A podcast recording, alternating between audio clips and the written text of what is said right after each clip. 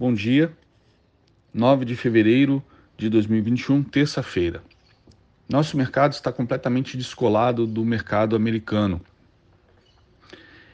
Na verdade, o país está, nesse momento, à deriva. Ou melhor, é, existe pessoas no timão e são os políticos do centrão. É, ontem foi dito com todas as letras aquilo que já vem sendo anunciado há vários dias, antes mesmo das eleições na Câmara e no Senado, é, mas foi dito explicitamente, inclusive em rede de televisão, é, várias, inclusive, não apenas uma, mais de uma, em entrevistas dadas pelos presidentes da Câmara e do Senado e também, inclusive, pelo nosso presidente que o auxílio emergencial vai sair. Ele é urgente e a expectativa é que seja anunciado algo ainda esta semana, mais tardar na próxima.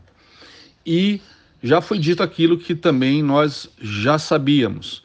É, não dá tempo agora de estruturar é, de onde vai vir o dinheiro. Não tem agora como é, fazer reformas, é, é, cortar custos e usar isso como condicionante para que o auxílio emergencial saia. O auxílio vai sair e as reformas, corte de custos, vão ficar para depois.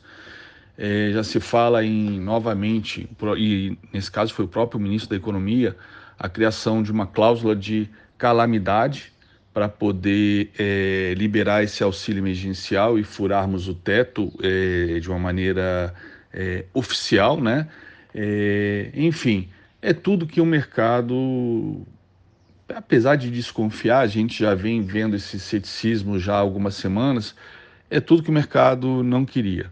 Né? É, é a gente perder a credibilidade, perder a nossa a nossa toda expectativa, todo o discurso de ajuste fiscal é, que foi feito aí nos, nos, últimos dois anos por este governo, que começou no governo anterior, né, de Michel Temer, para limpar é, os estragos feitos pela matriz econômica, nova matriz econômica do governo anterior de Dilma Rousseff.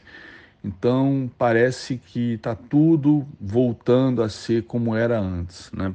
Parece que vivemos o eterno dia da marmota, que foi celebrado semana passada nos Estados Unidos. É, mercado detesta incerteza e a única certeza que temos hoje é que vai sair um auxílio emergencial, talvez de três parcelas de 200 reais. Agora, as incertezas são muitas. Ontem o presidente é, falou e falou muito e falou demais sobre corte de impostos do diesel.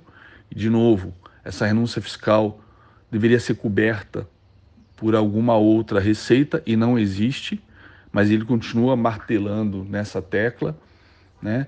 É, Soma-se a isso todo o ruído em cima do período de aferição da, dos combustíveis feito pela Petrobras, que foi anunciado é, de uma maneira muito abrupta e sem transparência e com, a, e com muito atraso, levando as ações da Petrobras a quedas enormes ontem. A ON caiu 4,14, a PN, a Petri 4, caiu 3,14. E aí também acaba contagiando aí os, é, as áreas, é, as empresas estatais como a Eletrobras, né?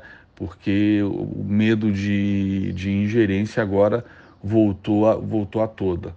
É, além dessas incertezas, ainda existem a incerteza de a criação de um novo imposto, né, para cobrir é, esse rombo. Então seria um imposto emergencial que já recebeu até o nome dentro do Congresso de uma CPMF-E, CPMF emergencial, que teria vida curta.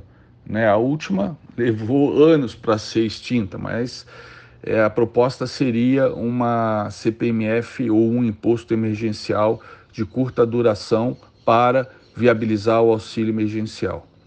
É, entendemos, né, sem irmos no mérito da questão, entendemos talvez a necessidade de, deste auxílio, Só que, como o próprio presidente falou, e ontem ele caiu em contradição, a gente não tem dinheiro para isso. O Brasil quebraria né, se continuássemos gastando e fizéssemos mais um auxílio emergencial.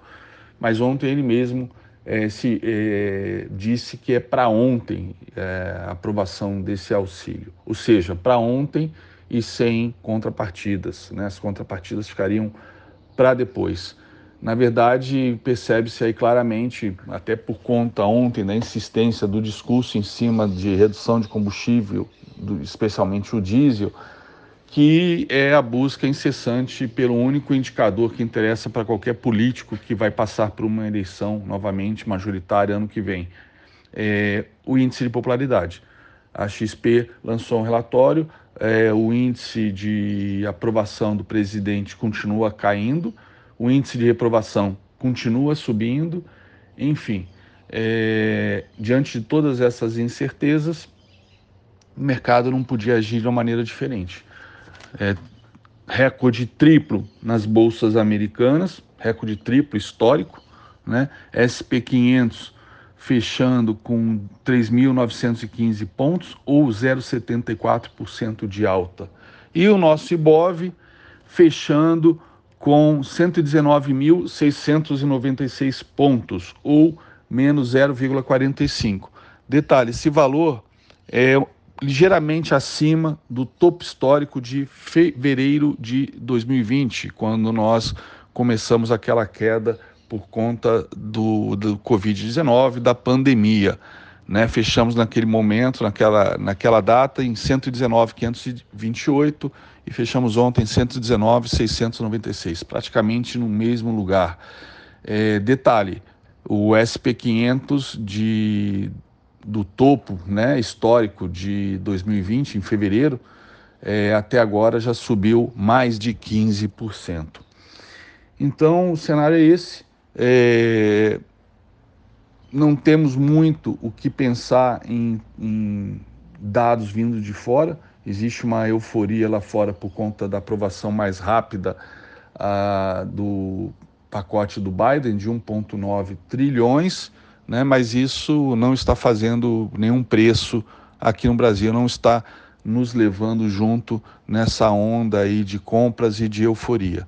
A gente continua é, a mercê da política nacional e por enquanto, o que nós temos é um comportamento é, de avestruz, né? É, sabemos que temos um rombo fiscal, vamos aumentar esse rombo, vamos deixar a discussão de como tampar esse rombo para depois, para depois e agora vamos é, aprovar o auxílio emergencial e cortar o diesel através de corte de impostos.